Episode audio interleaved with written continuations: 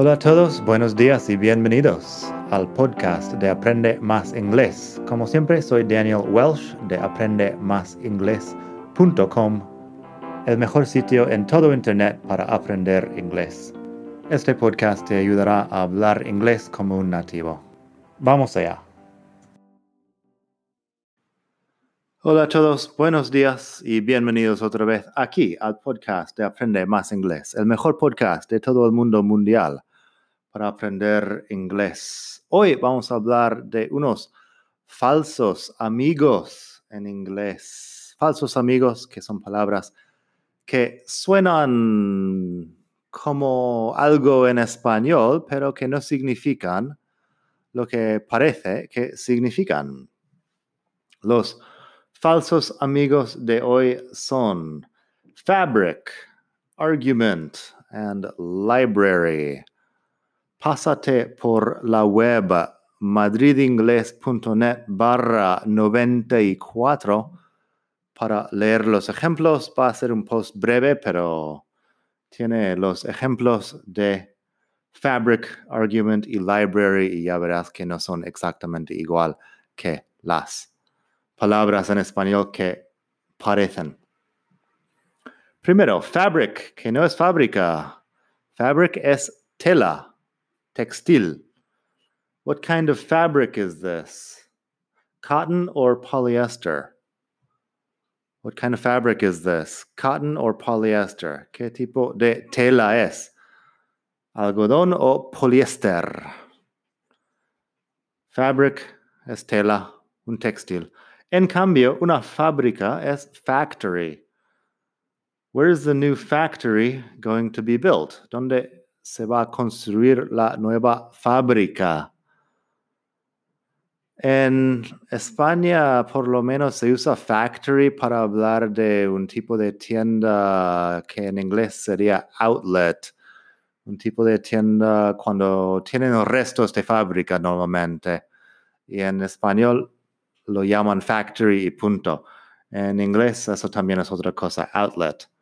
Pero si digo, where is the new factory going to be built? ¿Dónde se va a construir la nueva fábrica? Luego tenemos argument. He had a big argument with his girlfriend. Argument es discusión. Tuvo una gran discusión con su novia. He had a big argument with his girlfriend. Pero argumento por lo contrario, es plot. Plot se puede usar una frase así. The plot was a bit boring, but the special effects were great. Hablando de una película, el argumento fue un poco aburrido, pero los efectos especiales fueron maravillosos. The plot was a bit boring, but the special effects were great. Por último, tenemos uno muy fácil. Library e bookstore. I borrowed a book from the library. Library en inglés es biblioteca y no librería. Biblioteca. I borrowed a book from the library. Recibí prestado. Saqué un libro de la biblioteca.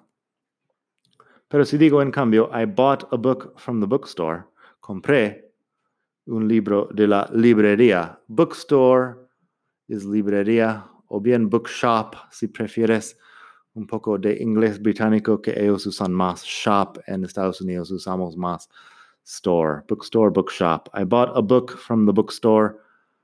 Compré un libro de la librería. Así que eso. Fabric, que es tela. Fábrica, que es factory.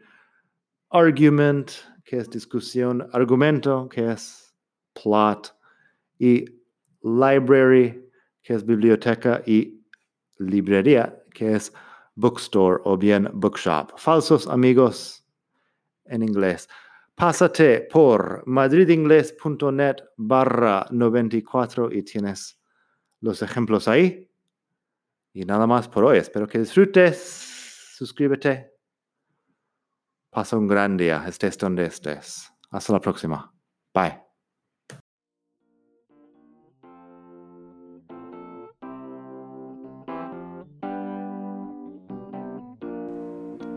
Gracias por escuchar. Como siempre puedes pasar por mi web aprendemasingles.com. Para mucho más tengo vocabulario, expresiones para hablar, phrasal verbs, gramática, pronunciación y mucho más en la web. Nada más por hoy. Espero que pases un muy buen día. Hasta la próxima.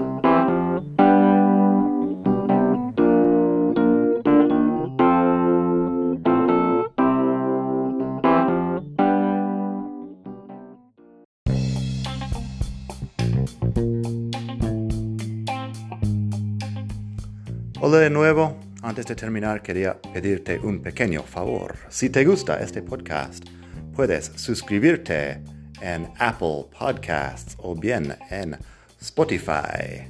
Hay también la posibilidad de hacer una reseña ahí en Apple si estás escuchando eso en el iPhone. Y estas cosas ayudan mucho a dar visibilidad al podcast. Si quieres ver más sitios donde escuchar, los tienes en madridingles.net barra podcast. Eso te lleva a la página donde ves todas las aplicaciones que puedes usar para escuchar. Y también tengo un canal en YouTube que lo puedes ver en madridingles.net barra YouTube. Eso te llevará directamente al canal donde puedes suscribirte y ver todos los vídeos que hago sobre muchos temas. Nada más por hoy, espero que pases un muy buen día, aprende mucho y hasta la próxima. Bye.